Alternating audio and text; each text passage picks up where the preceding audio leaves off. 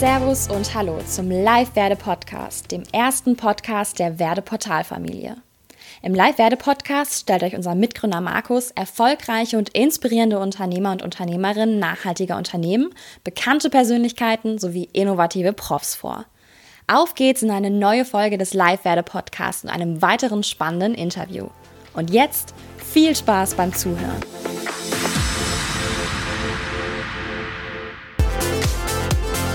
Moin, Servus und Hallo zum Live-Werde Podcast.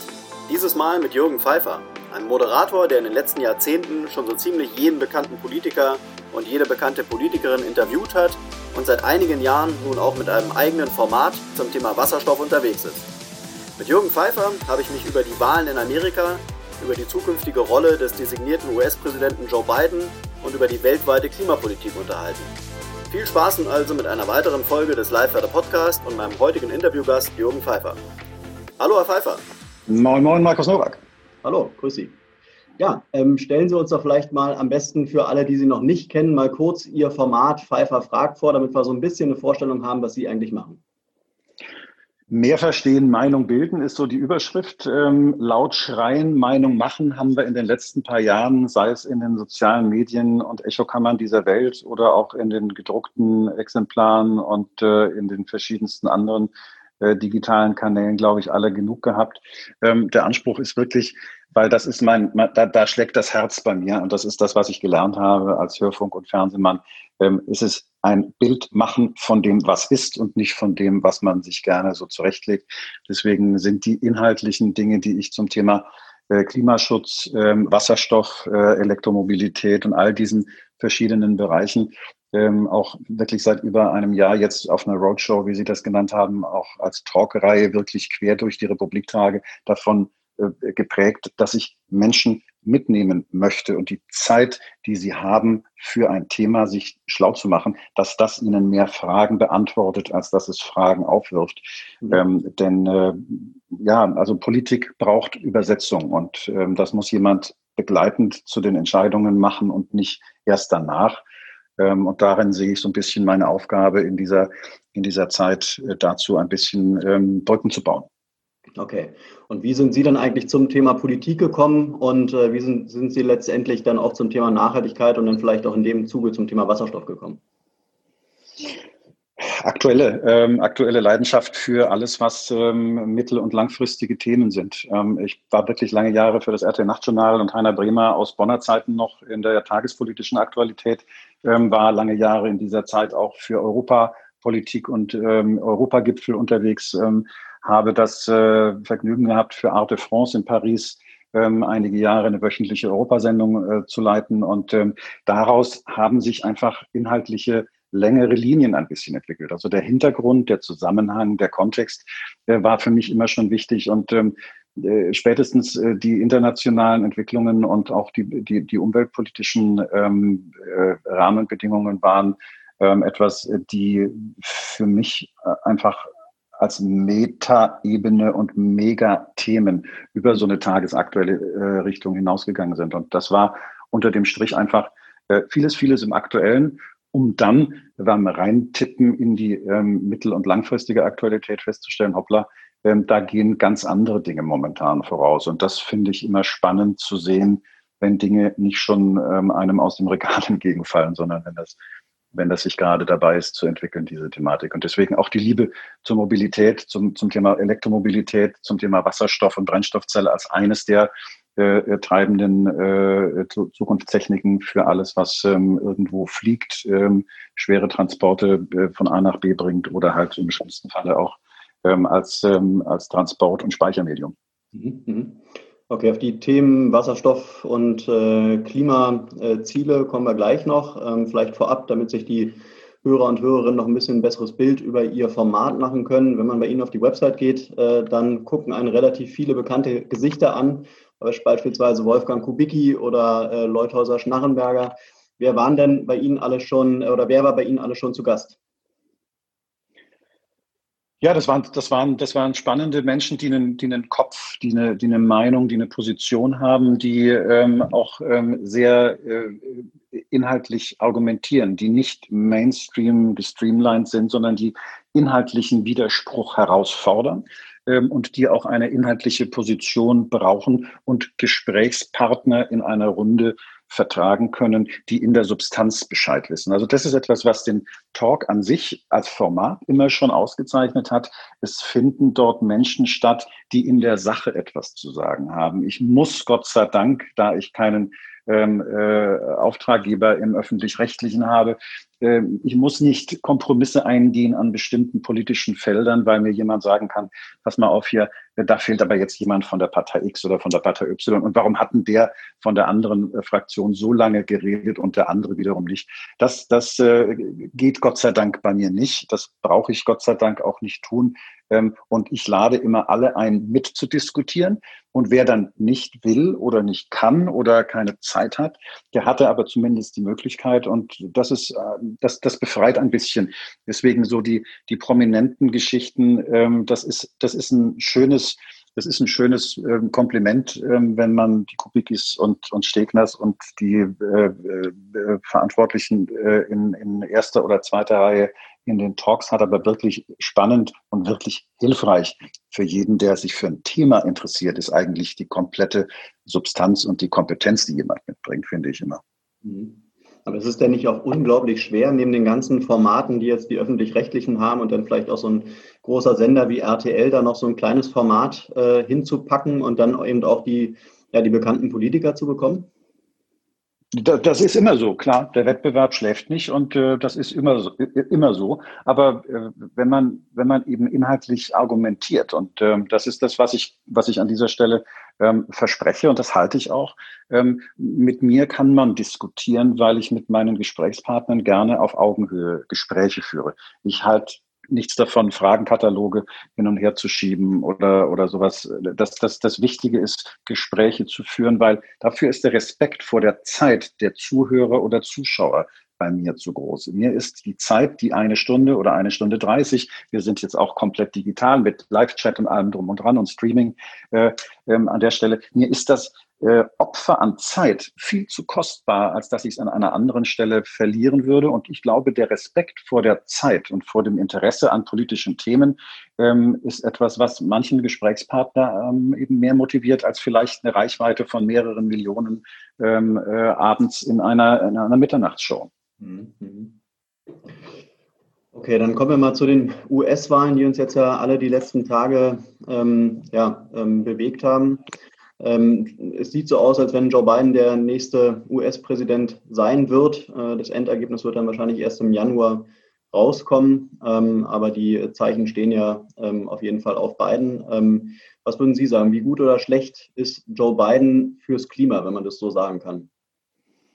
Also wenn man es jetzt mal auf der, auf, der, auf der persönlichen, emotionalen Ebene sieht, ich glaube, für das Klima zwischen Amerika und dem Rest der Welt äh, könnte es momentan keine bessere Form von, von Entscheidung geben. Ich glaube, das hat man an den Reaktionen in den letzten Tagen äh, äh durch, alle, durch alle Hauptstädte, ähm, die sich geäußert haben, äh, feststellen können. Mhm. Das war keine Schadenfreude, aber das war schon eine große Erleichterung, dass es so aussieht, als ob eine entsprechende zerstörerische Kraft an bestimmten Stellen ähm, nicht mehr das lange tun kann. Ob das äh, Never Come Back Airlines ist oder ob das in 2024 wieder anders ausschaut, das ist dann nochmal äh, eine, eine sehr amerikanische Form der weiteren Entwicklung in den nächsten vier Jahren. Mhm. Ähm, aber sicherlich ähm, ist das so wie bei ähm, Obama, glaube ich, auch. Also der Stil, ähm, die Glaubwürdigkeit, die Berechenbarkeit, auf der Beziehungen zwischen Staaten und, und äh, zwischen Regierungen aufgebaut sind, die sind eben in den letzten vier Jahren äh, grund, grundlegend durcheinander gerüttelt und geschüttelt worden. Und da ist, glaube ich, eine große Erleichterung überall da, dass es vielleicht etwas weniger erratisch, etwas weniger ähm, unberechenbar und vor allen Dingen konzilianter in Form und Stil zugehen wird. In der Substanz, das ist dann die nächste Geschichte, muss man sich das sehr genau angucken. Ähm, denn auch der neu gewählte Hoffnungsträger in Amerika wird, wie sein Vorgänger Obama auch, kann nicht und wird nicht über Wasser gehen. Mhm. Nun ist es ja so, dass sich die EU als auch Deutschland schon ambitionierte Klimaschutzziele gesetzt haben. Äh, zuletzt, glaube ich, am 4. November äh, sind die USA oder haben die USA das Pariser Klimaabkommen aufgekündigt. Ähm, nee, da mussten sie raus. Das war quasi die, die, die Deadline. Gekündigt genau. hatte das ja schon 2000, 2015, äh, beziehungsweise nee, 2016. Ähm, dann gab es dann, dann gab's quasi von den Verträgen her äh, die drei Jahre Wartezeit und dann sozusagen im vierten Jahr dann äh, nach der Kündigung ist dann der Austritt, dass das jetzt gerade am, am Tag nach der Wahl war, ist, ist ja, äh, ja würde sagen, Zufall. Ja, aber tatsächlich, tatsächlich war die Entscheidung äh, schon früher gefallen. Aber mhm. die Verträge des Pariser Klimaabkommens haben das, haben das so vorgesehen, dass da so eine Zeitspanne von vier Jahren bis zur, zum effektiven Verlassen äh, ins Land gehen muss. Mhm. Aber auch da hat man ja gehört, dass eigentlich Joe Biden da einen Rückzug machen will. Ne? Ähm, ja, also er, er, will, er, will, er will als eine seiner ersten Amtshandlungen, glaube ich, der ersten 100 Tage, ähm, auch da wieder gerne rein. Soweit ich das äh, verfolgt habe, sagt das UN-Klimasekretariat, dazu reicht ein Brief, in dem er diese Absicht äh, schriftlich äußert und vermittelt. Und dann ist er innerhalb von 30 Tagen mit den amerikanischen äh, mit, mit, mit als Amerika als Staat äh, wieder, wieder Mitglied der, der Völkergemeinschaft an dieser Stelle des Abkommens. Also das, das scheint recht einfach zu sein. Allen Signatarstaaten, die also das ähm, äh, Abkommen unterschrieben haben, ist allerdings auch ihm nicht, äh, äh, es bleibt ihm nichts anderes übrig, als die Pläne, die es Obama, äh, die Obama schon mal gemacht hat, nochmal nachzuschärfen. Das haben alle tatsächlich, äh, die das Pariser Abkommen unterschrieben haben, auch nochmal vor der Brust. Und da muss auch äh, Amerika nochmal nachlegen und die ähm, Ziele etwas verschärfen. Mhm. Ähm, in Deutschland äh, gibt es ja äh, eben auch die Ziele, die Treibhausgasemissionen, äh, die werden dann immer der, der das Vergleichsjahr, ist, äh, glaube ich, immer 1990, äh, mhm. kontinuierlich zu reduzieren. 2020 sollen es im Vergleich zu 1990 minus 40 Prozent sein, 2030 minus 55 Prozent. Die EU liegt da ein bisschen drunter. Ähm, letztendlich müssen wir natürlich auch den Blick auf die Welt richten. Äh, und da darf man, glaube ich, äh, Amerika als großes, äh, als große Nation, als großes Land und Kontinent nicht, ja, nicht, nicht berücksichtigen. Ähm, was würden Sie sagen, ähm, muss da in den nächsten Jahren passieren? Vielleicht auch wirklich von der weltweiten Politik her, aber vielleicht auch ganz konkret in Amerika. Na gut, es gibt ganz klare Pläne, die, die Obama äh, vorge vorgelegt hat, die von, von, von Trump äh, in großen Teilen wieder, äh, soweit es möglich war, in dieser Zeit von vier Jahren äh, zurückgedreht worden sind. Ähm, das fängt an äh, bei Budget Cuts von 30 Prozent bei der Environmental Protection Agency. Äh, die haben massiv Personal verloren, die haben massiv Geld verloren. Ähm, das muss ähm, Biden auch erstmal wieder aufbauen, nicht nur budgetmäßig, sondern auch vom Know-how. Ähm, es gibt Pläne, äh, die sozusagen äh, sein, sein Mitbewerber vorher vorgelegt hatte mit einem New Green Deal.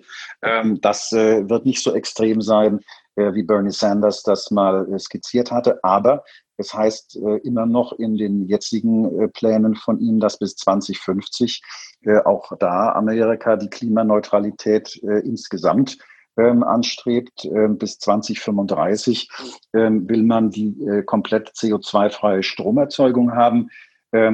aber vor allen Dingen möchte man zwei Billionen Dollar äh, in den nächsten vier Jahren in den Umweltschutz und in die entsprechenden Klimamaßnahmen investieren. Wenn man das mal runterrechnet, dann sind das pro Jahr 500 Milliarden. Ähm, und das äh, ist äh, schon ein ordentlicher Batzen an Geld. Mhm. das sind schon fast 11 Prozent des Haushalts 2019 und 2,5 Prozent des Bruttoinlandsprodukts. Mhm. Das muss man auch dem amerikanischen Volk erklären. Ja, ja. Jetzt stellt sich ja da auch so ein bisschen in Corona-Zeiten die Frage, äh, kann und will sich an, eine Nation wie, wie die USA sowas leisten? Ne? Wenn irgendwann die Gelder gar nicht mehr da sind und dann sagt man, okay, wir müssen jetzt aber den Umstieg äh, beispielsweise auf erneuerbare Energien machen und die Gelder werden aber ganz woanders gebraucht, kann es ja auch gut sein, dass man sagt, ja gut, dann äh, leisten wir uns den Luxus in Anführungszeichen erstmal nicht.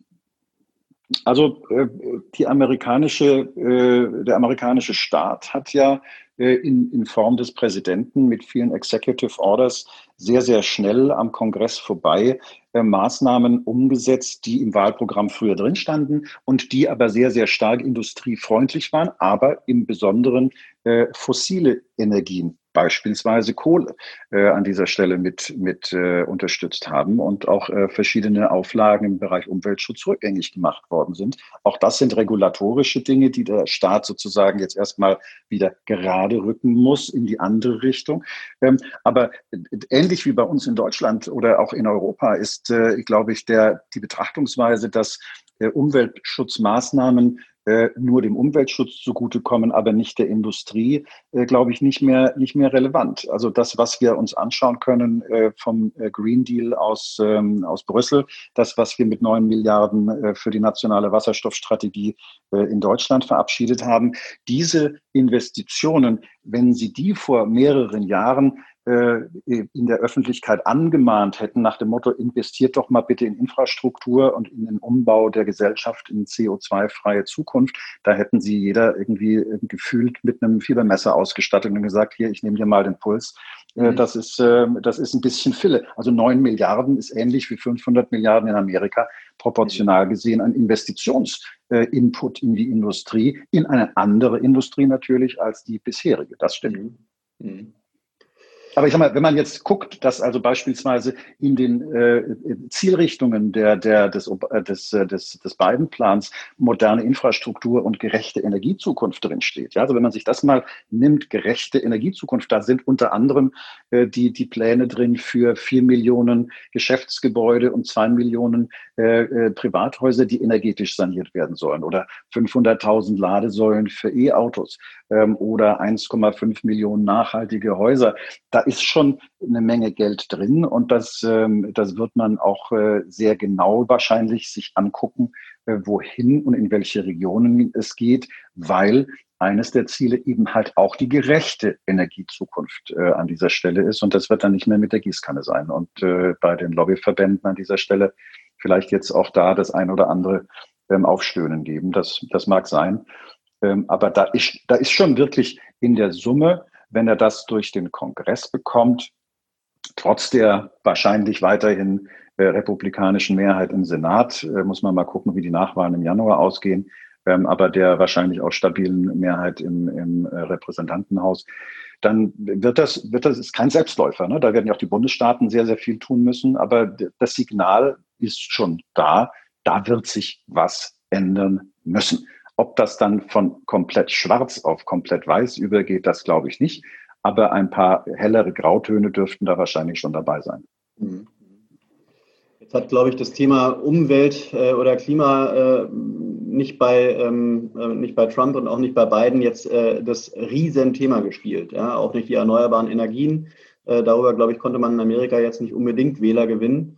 Ähm, nichtsdestotrotz äh, wird natürlich, äh, ähm, ja, die, werden die erneuerbaren Energien in, in Zukunft auch in Amerika äh, für die Menschen vor Ort eine Rolle spielen. Ähm, wie kann jetzt äh, im Prinzip eine, ein neuer Präsident, eine neue Regierung ähm, in den nächsten Jahren das Thema forcieren und was ist in Amerika möglich? Weil es gibt ja auch äh, letztendlich äh, schon also Staaten wie in, in, Kalifornien, wo eben ein naturgemäß eben das Thema äh, Klimaschutz eine größere Rolle spielt als jetzt vielleicht äh, im Bundesstaat wie Texas. Und Texas, Texas jetzt in, in, insbesondere ähm, lebt, ähm, ich glaube, ähnlich äh, intensiv äh, von der Ölindustrie ja. äh, wie ähm, ein äh, Land wie Saudi-Arabien. Mhm. Selbst bei Saudi Aramco ist die Botschaft heute nicht mehr, möglichst lange noch möglichst viel schwarzes Gold aus, den, aus dem Wüstensand zu pressen. Ähm, das wird sich irgendwann in Texas mit Sicherheit auch rumgesprochen haben. Ähm, und da sie eine schöne Küstenlinie haben, äh, bin ich mir durchaus sicher, dass man in Texas auch Offshore-Windanlagen irgendwann mittel- und langfristig bauen dürfte. Äh, ob in New Mexico dann die Solaranlagen da sind. Es gibt im Übrigen in Kalifornien riesige Solaranlagen, die da gebaut werden. Die sind nicht so groß wie in Indien und in China, aber da gibt es jede Menge auch an der Stelle, wo die Bundesstaaten tatsächlich ähm, in den nächsten Jahren den Rückenwind vielleicht aus Washington haben, äh, eines Präsidenten, der ihnen das Leben nicht noch schwerer macht. Aber in der Tat das fängt in New York an. Die wollen in 2040 äh, äh, vollständig grünen Strom verwenden. Äh, in Virginia und in Washington State soll es 2045 wie in Kalifornien sein. Ähm, Hawaii will die gesamte Wirtschaft bis 2040 dekarbonisiert haben. Also ähm, ich bin sehr sicher, ähm, auch dort wird äh, der, der wirkliche Wandel in den Bundesstaaten stattfinden. Im Mittleren Westen haben sie sehr, sehr windreiche Regionen. Da könnte ich mir auch sehr, sehr gut äh, die, die Windkraft ähm, als Zukunftsindustrie vorstellen. Das, glaube ich, ist, ist eine Frage auch des Stimulus, der da kommt, des Vorbilds und auch der Impulse, die man in Washington geben kann. Aber gemacht werden und auch bezahlt werden, wird das wie bei uns auch in, in, in Deutschland äh, in äh, einem föderalen System äh, von den Ländern. Ja, diese 1,5 Billionen Dollar, äh, die äh, laut Wahlprogramm Biden investieren will, mhm um bis 2050 klimaneutral oder, oder klimapositiv zu werden. Äh, das ist natürlich mal eine Hausnummer, die man mal eben so raushauen kann, aber letztendlich muss man sich schon fragen, äh, wie und wo wird es dann umgesetzt. Ne? Ja, also das Geld muss man herkriegen, das muss man sich aus dem Haushalt ja. nehmen. Deswegen sagte, sagte ich vorhin, ne, im Verhältnis ist das pro Jahr linear 500 Milliarden. Ja. Äh, das, muss man, das muss man mal in, ins Verhältnis setzen zum, zu der gesamten äh, Bruttoinlandsproduktion. Äh, mhm. Das ist jetzt angesichts der Ausfälle ähm, durch Corona und äh, die Pandemie äh, und die entsprechenden ähm, Einbrüche, die die äh, amerikanische Wirtschaft auch zu verkraften hat, ähm, sicherlich auch kein Selbstläufer. Deswegen mhm. sage ich ganz bewusst, ähm, auch bei den Investoren an den Börsen, überall dort, wo man sich anguckt, wo global die ähm, äh, Rallye ohne Rücksicht auf Verluste auch weitergeht und wo die Pflöcke eingeschlagen werden. Das wird spannend sein. Im außenpolitischen Bereich wird es sehr spannend sein, dass äh, das und ob und wie Biden die konfrontative Haltung gegenüber China beispielsweise wieder äh, aufbricht und dort in gemeinsame Projekte wieder reingeht, so wie das Obama mit äh, China auch schon mal gemacht hat. Äh, gar keine Frage. Ähm, der Anspruch, den Obama hat, auch politisch global im außenpolitischen Bereich Amerika an die erste Stelle wieder derjenigen zu setzen, die Innovationen äh, und auch Entwicklungen im positiven Sinne in Richtung Energiewende und ähm, äh, Klimaneutralität haben, muss vom zweitgrößten äh, CO2-Emittenten global kommen. Äh, das wird von der Welt erwartet. Äh, das wird auch Impulse geben. Und wenn da die auch Signalwirkung, die die Politik ja sehr, sehr oft erstmal hat, nämlich zu sagen, jawohl, wir strecken die Hand wieder aus, wir machen die Dinge zusammen, weil wir verstanden haben, mhm. dass es nur eine Welt gibt, dass es nur eine gemeinsame Form von Lösung gibt. Wenn du da ausscherst als Amerika, äh, und dich dann in die Ecke stellst und schmollst und sagst, nee, macht ihr mal, dann muss man sich nachher nicht beschweren darüber, dass die anderen dann halt machen. Ne? Das ist, mhm. äh, da sind vier Jahre nicht so dolle viel Zeit, aber es hat ausgereicht, einfach um ganz vieles auch kaputt zu machen oder zumindest mal zu verlangsamen und da wieder Gas und Tempo reinzukriegen. Glaube ich, das wird die, die wichtigste Aufgabe sein in den nächsten vier Jahren um auch eine vertrauensbildende Maßnahme in verlässliche mittel- und langfristige Planung mit Amerika auch wieder möglich zu machen. Amerika hat viel zu viele Verbündete verloren auf der Strecke die letzten mhm. Jahre. Ja, ich glaube, genau darum geht es, dass halt auch Amerika schafft, irgendwo äh, ja, äh, die Wähler zurückzugewinnen, Land zurückzugewinnen äh, und vor allen Dingen auch äh, irgendwo diese Innovationskraft, die das Land eben mal hatte, auch die zurückzugewinnen, weil wenn man sich da auch beispielsweise China anguckt, sind die ja deutlich weiter, was jetzt erneuerbare Energien anbelangt. Äh, in Amerika ist da relativ wenig passiert. Ähm, und ähm, ich glaube, da sind sich mittlerweile auch alle einig, dass die nächsten ähm, oder die Zukunft äh, auf jeden Fall grün aussehen wird. Und ja, the new sexy thing äh, ist letztendlich, was auch die, was jetzt auch in den letzten Tagen die CEOs von den großen äh, Automobilkonzernen immer wieder gesagt haben, dass äh, in allen Produkten heute Nachhaltigkeit drinstecken muss. Und äh, das ist, glaube ich, eben auch so ein, so ein, so ein Mindshift, äh, den dann auch so ein amerikanischer Präsident mal äh, mitgehen muss, der natürlich bei Trump nicht vorhanden war, ähm, aber der in Zukunft auf jeden Fall irgendwo ähm, ja, vorhanden sein muss. Ähm, Lassen Sie uns vielleicht die Sache noch mal ein bisschen konkreter machen. Ähm, wenn wir jetzt auf die erneuerbaren Energien gucken, ähm, 2020 äh, machen die erneuerbaren Energien in Deutschland ähm, am Energieverbrauch 18 Prozent aus. Und 2030 soll es schon 30 Prozent sein und in 2050 60 Prozent.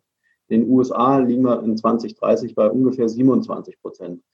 Ähm, wo wird Amerika da liegen? Ähm, und äh, sind das, ähm, ich weiß nicht, ob Sie das sagen können, aber sind das äh, gute Zahlen oder ist das immer noch zu defensiv? Also äh, ich komme jetzt mal von dem, was ich ein bisschen besser einschätzen kann, äh, in, der, in der Historie. Äh, wir haben in Deutschland äh, innerhalb von 30 Jahren oftmals Schwierigkeiten, Umgehungsstraßen zu bauen. Ähm, da muss definitiv der Druck im Kessel und die politische Entscheidungsfindung in einer ganz anderen Form von, von Schnelligkeit vonstatten gehen, als wir das gewohnt sind. Ähm, das muss im schlimmsten Falle auch viel digitaler stattfinden und, und viel enger und auch die Gesetzgebungsverfahren und auch die Beteiligungsverfahren äh, in der Länderkammer im Bundesrat äh, müssen da mit Sicherheit entrümpelt werden. Das ist hochgradig notwendig äh, hier bei uns in, in Deutschland und in, in Europa.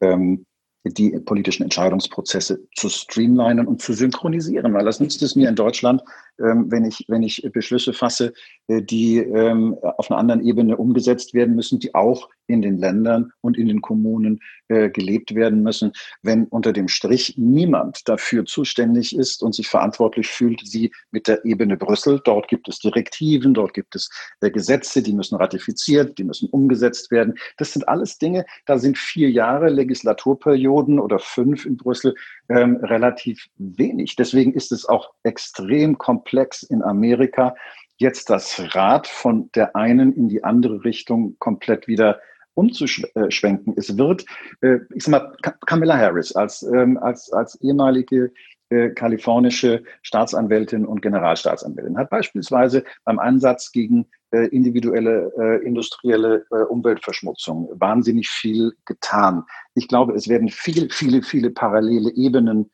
sein müssen, in denen die ähm, Aktionen laufen.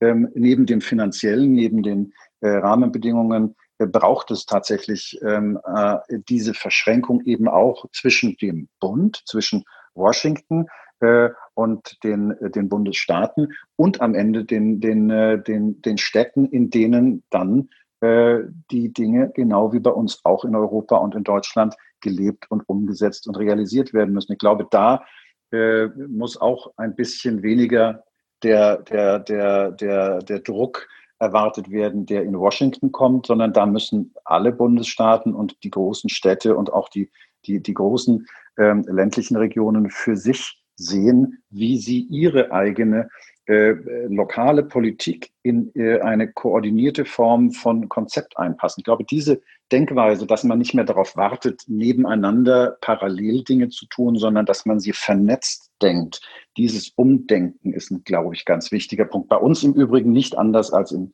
in, in Amerika. Ich glaube, das ist ähm, für die nächsten Jahre ein ganz, ganz wichtiger Punkt. Ob das äh, Ziel auf den, auf den, auf den, auf die Tonne genau erreicht werden wird, wird sicherlich davon abhängen können und müssen, inwiefern CO2-Abgaben, äh, auch Biden äh, hat ja durchaus das Thema äh, Border Tax mit äh, in seinem Konzept drin, äh, was bedeutet, dass es für CO2 äh, ähm, stärkere Produkte in der Herstellung eine höhere Steuer gibt als beispielsweise auf, keine Ahnung, grünen Stahl jetzt, den wir, den wir mit, mit Wasserstoff und und äh, grünen Energien produzieren ähm, und der CO2-neutral äh, ist.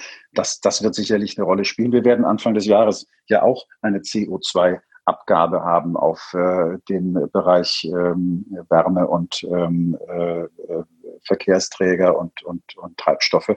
Da werden die Dinge sich auch verändern. Das wird über, das, über den Geldbeutel sicherlich auch gehen und davon abhängig sein, inwiefern wir erfolgreich das schaffen, dass wir alle ähm, uns klar werden, es gibt keinen Klimaschutz und keine CO2-Neutralität, die mhm. nichts kostet. Mhm. Mhm. Jetzt werden Sie ja wahrscheinlich auch schon die ein oder andere Meinung äh, in Ihrer Sendereihe Energiewende richtig machen gehört haben. Ähm, und die Leute da draußen fragen sich natürlich auch alle, wie, wie kann man die Energiewende praktisch gestalten? Ähm, wenn wir uns jetzt mal das Thema Wasserstoff nehmen. Ich nehme es immer so wahr, die Leute haben eigentlich, was das Thema Wasserstoff anbelangt, relativ wenig Ahnung und auch wenig Erfahrung und generell auch bei den erneuerbaren Energien. Die wenigsten hatten schon einen direkten praktischen Kontakt äh, mit irgendeiner Technologie in dem Bereich. Äh, was können Sie denn so für Erfahrungen schildern, jetzt gerade mal in Bezug auf äh, Wasserstoff? Ähm, was sind da so, was ist demnächst in, in Deutschland geplant? Wo, wie ist der Status quo? Also Wasserstoff, Wasserstoff ist äh, aufgrund der, der vielfältigen Möglichkeit, damit als Energieträger ein, äh, ihn einzusetzen. Und das ist der grundlegende Unterschied. Wasserstoff ist nicht eine Energie wie äh, Strom, sondern Wasserstoff transportiert Energie. Und in diesem Falle die Energie, die auf einem Weg der Solar- oder Windenergie als Strom erzeugt wird, aber über einen anderen Weg, beispielsweise eben über Überlandleitungen, äh, direkt nicht äh, verwendet werden kann. Deswegen äh, Wasserstoff ist ein Speichermedium, äh, um es von A nach B zu bekommen. Ähm, äh, Wasserstoff ist ein, ein, ein, ein Medium, das den, den, den Strom, den grün erzeugten, ähm, auch in anderen Industrien verwendbar macht, beispielsweise bei der Verwendung ähm, äh, in, in, äh, bei der Kokskohle äh, äh, als Substitut, um äh, grünen äh, Stahl zu produzieren.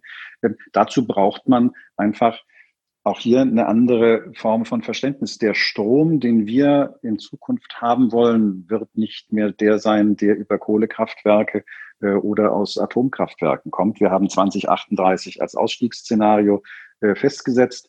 Ähm, und äh, der äh, Irrglaube, wir würden den Strom, den wir in Deutschland brauchen, selbst produzieren können, ist so hartnäckig wie falsch. Ähm, wir werden weiterhin, so wie wir bis heute auch bei fossilen Energieträgern 70 Prozent Abhängigkeit von Importen haben, es auch nicht schaffen, vielleicht ein bisschen weniger, wenn wir Glück haben, aber nur, wenn wir europäisch denken und auch europäisch die Energieversorgung vielleicht definieren würden. Aber ansonsten bleibt es dabei, dass wir in äh, einer äh, defossilisierten Welt in 2050 äh, weiterhin abhängig sind von Importen von grünem Strom, transportiert von Wasserstoff, sei es über Pipelines, produziert im eigenen Land von, von Offshore- oder Onshore-Windanlagen und von Photovoltaikanlagen.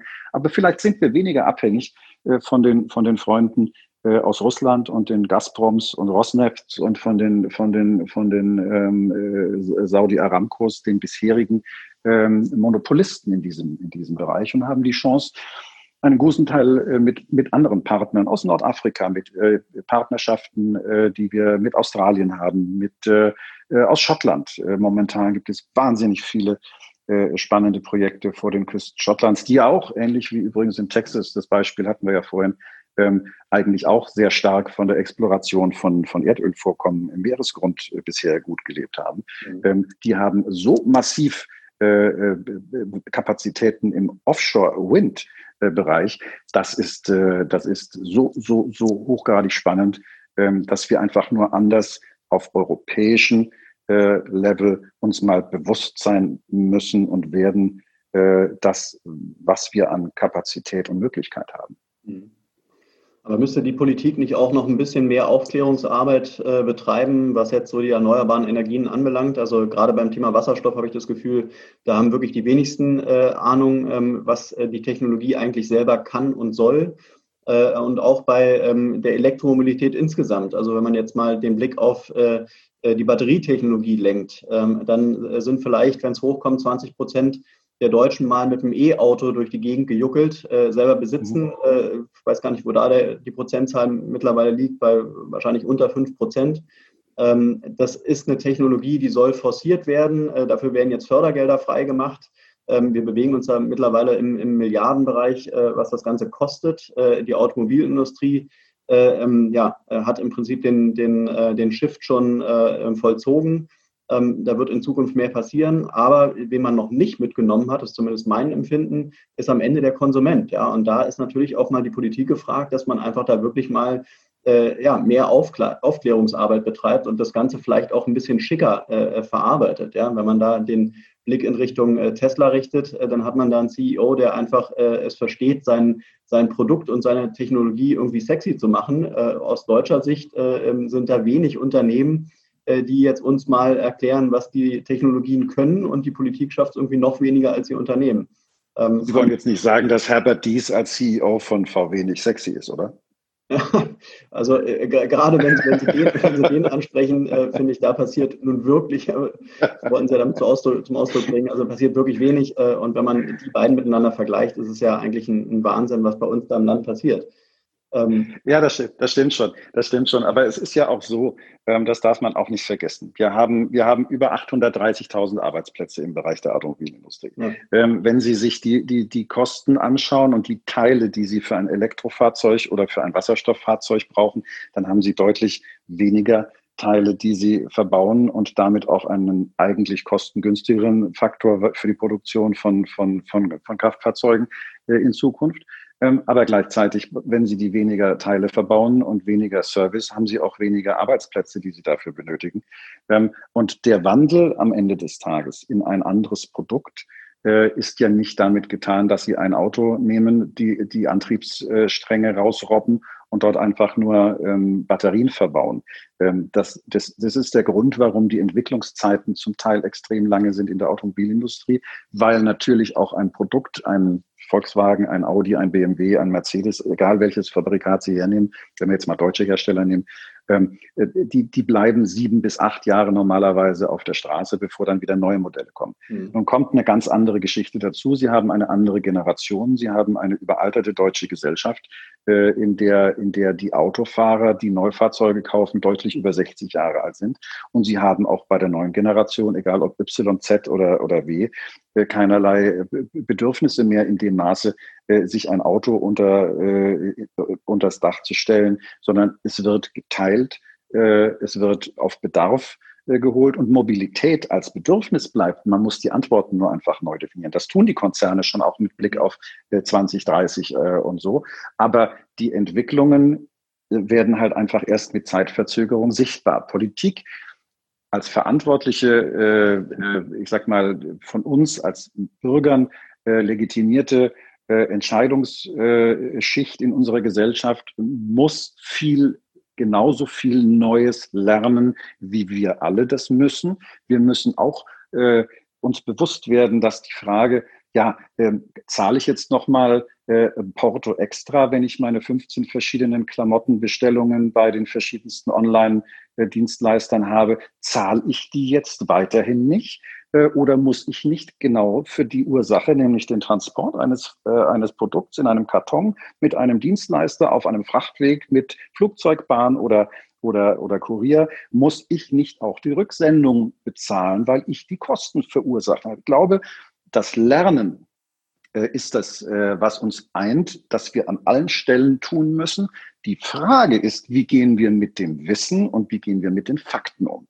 Und da erwarte ich tatsächlich ein Umdenken von der Politik, weil sehr viele Fakten, die da sind, und es hat uns nie, egal in welchem Feld, an Fakten gefehlt. Es hat uns oftmals am politischen Entscheidungswillen gefehlt, die Dinge zu Ende zu denken, weil die Antworten nicht gewollt waren und weil man vielleicht den Menschen mehr zumuten muss als vorher. Ich hm. glaube, die Zumutbarkeitsgrenzen haben wir in diesem Jahr deutlich ausgereizt. Insofern vielleicht gibt es ja eine gute Grundlage, äh, um politische Entscheidungen vom Ende her äh, deutlich mutiger vielleicht auch zu kommunizieren. Hm, hm. Ein Problem in dem Kontext ist wahrscheinlich auch in der Politik ähm, jetzt ähm, die, die Heterogenität. Ja, die Parteien äh, sind sich alle nicht einig, äh, wo es hingehen soll. Und die wenigsten Parteien haben irgendwie auch eine Vision. Ähm, und, und die wenigsten Politiker sind dann auch noch so äh, innovativ äh, und vorpreschend, dass sie sagen, komm, jetzt lass uns mal äh, in die und die Richtung gehen, äh, weil es ist besser. Ja. Aber ein Thema, äh, ja. Es gibt, es gibt ein Feld, äh, zurzeit wird gerade die, die, die äh, Umsetzung einer Direktive aus Brüssel äh, in Berlin intensiv äh, diskutiert zwischen verschiedenen Ministerien. Äh, das ist äh, die sogenannte RED 2, Renewable ähm, Energy Directive. Ähm, und ähm, in dieser Verordnung ähm, gibt es eine Mindestquote von 14 Prozent an erneuerbarer Energie, die sozusagen dort gefordert wird und die das äh, die Bundesrepublik umsetzen muss. Und da gibt es dann ähm, Entwürfe, das sind Referentenentwürfe, bei denen dann auch nur dieser 14 Prozent äh, geforderte Satz aus Brüssel gemacht wird und, und, und reingeschrieben wird ähm, bei dem es äh, in der Zwischenzeit aus der Industrie, aus Verbänden, aus Unternehmen, aus auch politischem Umfeld heißt, warum sind wir in Deutschland so, so anspruchslos? Wir könnten locker auf 25 Prozent äh, erneuerbare Energien hochgehen an dieser Stelle, im, auch im Verkehrssektor. Und da kommen dann ganz schnell eben immer noch ideologische, politische äh, Betrachtungsweisen und Interpretationen zum Spiel, äh, zum, mhm. zum, zum Tragen. Und das macht es manchmal etwas schwer, weil in der Sache sind sich parteipolitisch auch unterschiedliche Mitbewerber gar nicht weit auseinander. Bei der Frage der Bewertung wird oftmals einfach dann eine parteipolitische Richtung äh, ähm, äh, zum entscheidenden Kriterium für eine oder gegen eine äh, Form von, von Gutfinden. Da, da ist es, das, das war auch unter anderem so bei der Frage in, in, in Brüssel, äh, wie stark guckt die Europäische Kommission beim Thema Mobilität auf äh, den Heilsbringer Batterie. In der Zwischenzeit hat sich das äh, extrem geändert in den letzten vier Jahren. Viel Diskussions- und Überzeugungsarbeit, das ist die Grundlage. Und man muss sich in der Sache auseinandersetzen, um den besten Weg zu, zu finden und nicht den einfachsten. Ich glaube, das, äh, das ist äh, ein bisschen das, was man den politisch Verantwortlichen ähm, in, den, in, den, äh, in, die, in, die, in, die, in die äh, Agenda reinschreiben muss, ein bisschen mehr zu diskutieren und nicht immer nur Recht haben wollen. Mhm. Ja, das ist natürlich am Ende des Tages eine Frage der Interessen. Ja, die, die Autolobby äh, war über Jahrzehnte immer stark genug, dass die eigentlich den Takt vorgegeben haben und die Politik nur hinten dran war. Mittlerweile äh, sieht es ein bisschen andersrum aus. Die ähm, Autoindustrie hat jetzt nicht mehr den, den Stand, äh, den sie äh, einmal hatte. Ähm, ja, von daher ähm, ist auch da viel im Gange. Ähm, aber auch äh, äh, Diskussionen äh, sind äh, in der Regel endlos. Deshalb wollen wir jetzt auch mal langsam ähm, zum Ende kommen, ohne das ganze Thema zu Ende diskutiert zu haben. Ähm, meine letzte Frage wäre tatsächlich, wie wird es denn bei Ihnen weitergehen? Also Sie haben ja gesagt, Sie machen Ihre Sendereihe Energiewende richtig machen. Ähm, was wird da so im nächsten Jahr kommen? Sie sind touren ja mit der, mit der Sendereihe durch ganz Deutschland und haben da wahrscheinlich auch immer interessante Gäste. Ähm, durch Corona wird das wahrscheinlich jetzt momentan nicht vor Ort stattfinden.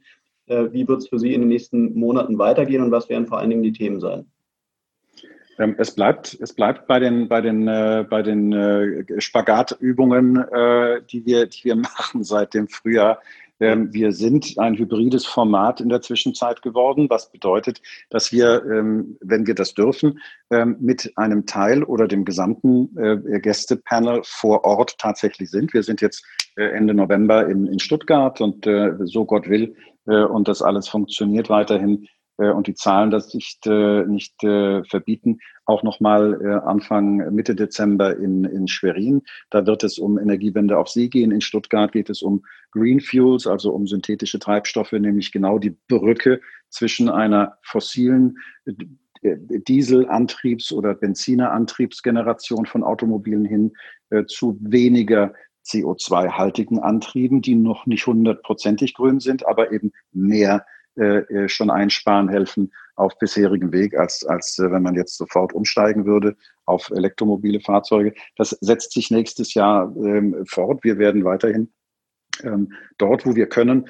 äh, mit Gästen, mit Publikum in Stadthallen, in äh, Veranstaltungszentren, mit Partnern zusammen äh, die Themen vor Ort diskutieren, mit Vertretern aus Politik, aus Gesellschaft, aus Forschung, aus Wissenschaft und mit den Gästen, weil das Schöne an dieser Stelle des Digitalen ist, dass wir einen Live-Chat in der Zwischenzeit etabliert haben mit einigen Partnern. Dazu zählt äh, im Übrigen äh, auch, ähm, auch äh, Ihr Haus. Ähm, wir haben äh, dort eben einfach bundesweit jetzt die Möglichkeit, auch allen Gesprächspartnern zu dem Thema die Möglichkeit des Mitdiskutierens ähm, anzubieten. Und das ist gar nicht mal die schlechteste Variante, weil es ermöglicht einfach auch den direkten Kontakt über die 300, 400 Gäste, die wir zum Teil äh, vor Ort haben, eben hinaus. Und ähm, deswegen, ich kann Ihnen noch nicht genau sagen, ähm, ob das klappt. Wenn es nach mir geht, sind wir jeden Monat ab dem nächsten Jahr unterwegs in einem anderen Bundesland mit einem anderen Teilthema des Themas Energiewende. Immer wieder über das Thema Wasserstoff und äh, die Frage, welche Rolle spielt Wasserstoff äh, beim Umbau der, der Gesellschaft in den verschiedenen Sektoren. Ähm, und ähm, das wird Bayern mit Sicherheit genauso sein, wie wir letztes oder wie wir dieses Jahr in Nordrhein-Westfalen, in Essen waren wie wir in Chemnitz gewesen sind, wie wir in Hamburg waren. Also äh, wir sind in Stuttgart jetzt wieder. Also das bleibt munter und äh, ich vermute und hoffe, dass wir nach einem etwas mageren digitalen ersten Quartal, wo wir wahrscheinlich noch weiterhin mit wenig bis keinen physischen Gästen arbeiten, dass es wieder ein halbes Jahr gibt, in dem dann sowohl die Impfquoten und die entsprechenden Impfstoffe für Corona da sind, äh, wo wir dann Stück für Stück vielleicht wieder in eine neue äh, Gelassenheit, in eine neue Vorsicht, in ein neues Bewusstsein äh, und in eine neue Wertschätzung auch des Kontakts des Mitmenschen mit einem selbst kommen. Und insofern das Thema Umsetzung nationale Wasserstoffstrategie bleibt. Die lokalen Themen und die Umsetzung für Kommunen, für Städte, für Gemeinden wird immer wichtiger. Da werden wir auch reingucken und versuchen, das Thema abzubilden. Ähm, also ich glaube, die nächsten 30 Jahre bis 2050 ähm, sollten wir da keine Schwierigkeiten haben, Sendeplätze zu füllen. Wenn man jetzt teilnehmen möchte äh, vor Ort, ähm, kann man, ähm, wie viele Leute können überhaupt teilnehmen und kann, sind die Termine und die Themen bei ihrer, ähm, auf Ihrer Website äh, einsehbar? Wir werden, wir kündigen immer an, wenn wir, wenn wir festgenagelt haben, wann und wo genau wir zu sehen sind. Partner, äh, Streaming-Partner, ähm, wie beispielsweise Live Verde ähm, ähm, oder Börse N äh, oder auch die fachlichen Streaming-Partner, die wir haben vor Ort, ähm, genauso wie Power to X Konsortien ähm, oder eine Fachzeitschrift, die wir haben, wie H2.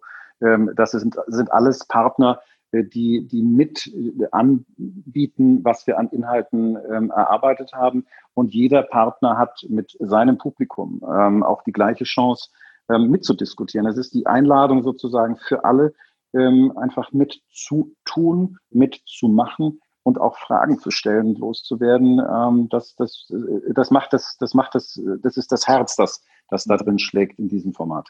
Mhm. Ich glaube, es gibt schon viele äh, interessierte Leute. Ähm, es ist no, noch nicht die Masse, aber es gibt schon viele, die eben gerade äh, zu solchen Thema, äh, Themen sich da wirklich äh, reinarbeiten und viel zu sagen haben. Ne? Jetzt äh, nicht jetzt von den Politikern, aber sonst wirklich normale Bürger, die da einfach hinkommen und sich das gerne anhören wollen und auch mal mitreden möchten, oder? Also die Partner, die Partner, äh, die, die wir haben, auch die, auch die, die nationale Organisation Wasserstoffbrennstoffzelle, der Deutsche Wasserstoffverband, Hydrogen Europe, wie auch immer, wir, wir, wir laden alle immer ein, ihren Schirm aufzuspannen und die Stakeholder und die Interessenten, die sie haben, mitzunehmen, äh, um inhaltlich einfach ähm, an dem Punkt vielleicht ähm, weil wir Wert auf diese panoramische Diskussion legen und auf die 360-Grad-Debatte mhm. ähm, in der Sache. Ähm, das zu tun, das kann man bei uns immer. Wir streamen es selbst auf der eigenen Website äh, live. Es gibt eine Mediathek bei uns äh, unter derpfeifer.de Mediathek, ähm, in der auch alle Talks und alle Chats und alle Best-of-Videos alle äh, dieser Serie auch zu, zu finden sind. Das bleibt also auch für die Nachwelt nach Google. Ähm, und insofern ähm, das ist auch etwas, was man, was man immer nachgucken und nach, nachhören oder lesen kann, wenn man es äh, wenn man es verpasst hat. Also von der Seite her soll niemand äh, keine Gelegenheit gehabt haben, sich ein, sich ein Bild davon zu machen über das Thema Wasserstoff, Brennstoffzelle und Energiewende und wie geht das und was hat das mit mir zu tun. Ja, wunderbar, Jürgen Pfeiffer. Das war doch ein schönes Schlusswort. Ich danke Ihnen fürs Gespräch, wünsche Ihnen für die nächsten Monate äh, alles Gute und viel Erfolg und hoffe, dass äh, ja, die Präsenzveranstaltungen stattfinden können und freue mich auf die Zeit, äh, die da kommen wird.